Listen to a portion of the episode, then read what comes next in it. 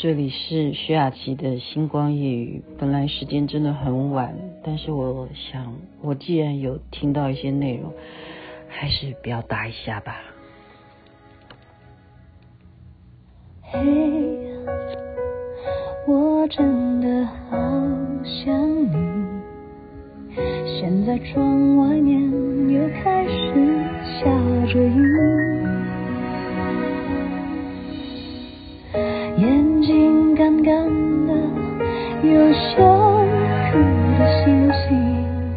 不知道你现在到底在哪里？其实这是因为今天听到 Steven 啊，还有 Edgar 唱这首歌，男生唱莫文蔚的《如果没有你》，也是超级好听的。我今天要跟大家谈的是。重新认识一个名词，可能大家习惯叫做 EQ 好不好啦，你的智商 IQ 好不好啊？但是你知不知道你的逆商好不好？什么叫逆商啊？也就是你在遇到逆境的时候，你的能力是几度啊？就是你在那样子的情绪管理上面，面对逆境的情况，你的逆商是什么？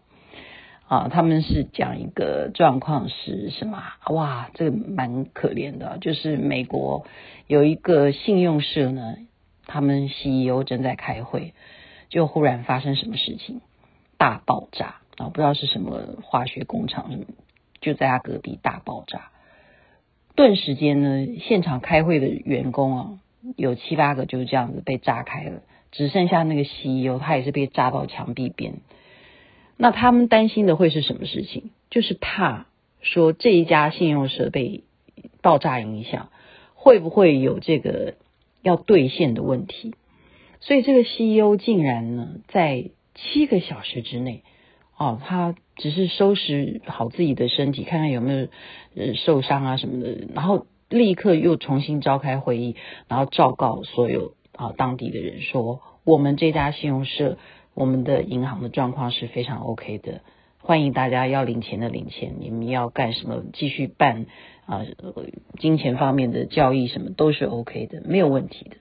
所以即使是员工这样子的受伤伤亡，CEO 在当下他有这样子的处理能力，这就是一种逆商的啊，我们的一种标杆啦。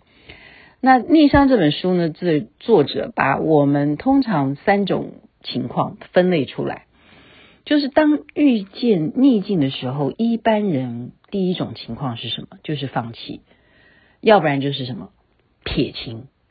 我周围好像蛮多人 他们会认同吧？啊，因为我常常会看到有一些呃，每一次我发脾气，什么事情呢？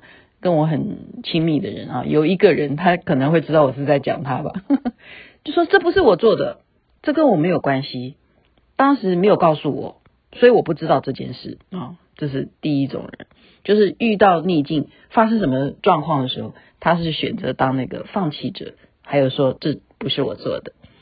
第二种人是什么？面对逆境的时候，他属于扎营的人，就是说，嗯。努力的一个阶段，他把这个地方我们好插旗做到一个阶段了，但是要不要继续做呢？先停下来，我们再观察一下啊，不一定要不要继续的往前走啊。这一种人是属于遇到状况的话，他是属于我有做，我有扎营，那我先这样子吧，看看要不要继续努力。第三种是什么？那就是属于攀登者。他的行动，他的前进，他即使是遇到逆境，他也不会停下来。而且他不是为了什么社会地位啊，他也不是为了他个人要得到什么好处，他就是有这种性格啊，就是勇于承担，而且要努力的为自己要上进，这种就是属于逆商里头的攀登者。那到底？这样子的人，我们又可以，我们现在讲的好抽象，也许大家就不一定能够理会。我们到底在举例什么东西呀？你讲爬山，不定每个人都会喜欢爬山啊。啊，那讲另外一种情况，就是有一个管理者他说，诶，这个三种状况，我好像可以体会耶。怎么说呢？就是他觉得啊，他每一次在公司里头宣布一个新的改革啊、变革，一个新的措施，哎呀，根本不用问卷调查，一定怎么样？会有百分之二十的人是积极的去进行老板所讲的，另外百分之六十的人是干什么？他们是负责观望。啊，就是我们刚刚讲的那一种杂音者。第三种百分之二十的人呢，就是立刻反对啊，所以这个管理者的决定就是可以看出来，二十百分之二十的人积极的会去进行老板说的，六十的人百分之六十是处于观望，百分之二十是坚决反对。那么就可见的那百分之二十坚决反对的人，就是属于什么？刚刚讲的放弃者，他根本都做都还不做。然后他说：“这不关我的事，你万一这个措施失败了，也不是我的事，因为我有反对你哦。啊，所以我们回头看看到底我们可能是属于哪一种情况？那这样子有没有错？其实这是人性啊，对不对？因为像刚刚就颠覆一个状况，我听了也是傻眼。我说对，为什么以前我就迷信这个论调？你记得有一个心理学家告诉我们说，二十一天是养成我们习惯的日子。”就是任何一个事情，我们只要能够撑过二十一天，这件事情就会习惯了，然后我们就会变成我们以后啊、根本就呃不需要再去呃努力的提醒自己啊，或者说去催眠自己啦，或者是安慰自己啊，都不需要了啊，因为二十一天过了就可以成功。然后另外一个心理学家他是颠覆的，他说什么才不呢？我现在反问你啊，如果叫你学习。不要去碰瓦斯炉的火，请问你需要二十一天吗？他说连一秒都不需要，因为你只要碰过一次，你是不是再也不会去让自己受伤？哦，所以有时候 心理学家讲的话，参考参考啦。所以刚刚讲说，即使你可能是属于那个放弃者，或者是即使你可能是。啊，攀登者有什么了不起呢？对不对？那你就是个性是喜欢去当一个那样子，可以呃有担当力啊，然后你可以掌控自己啊。那有一些人他就在这方面的，呃，就刚刚讲的逆商很弱嘛。啊，那逆商很弱，我们也没有关系，不要气馁啊。我们今天就是要给大家一个积极的发明是什么？既然作者叫大家去想一个状况，就是说，嗯。要不然你就给自己叮咚这样一个叮咚，你发明一个声音好了。要不然就说逆逆商来了，给自己发明一些幽默的提醒的一种语气，或者是符号，或者是就是去催动你的脑神经啊。就说你明白逆商逆进来了，然后你就哎逆进来了，这代表什么？这是我儿子教我的，因为他每天都在教我数学嘛。他说：“你要把这件事情当作是挑战，你不要恐惧它。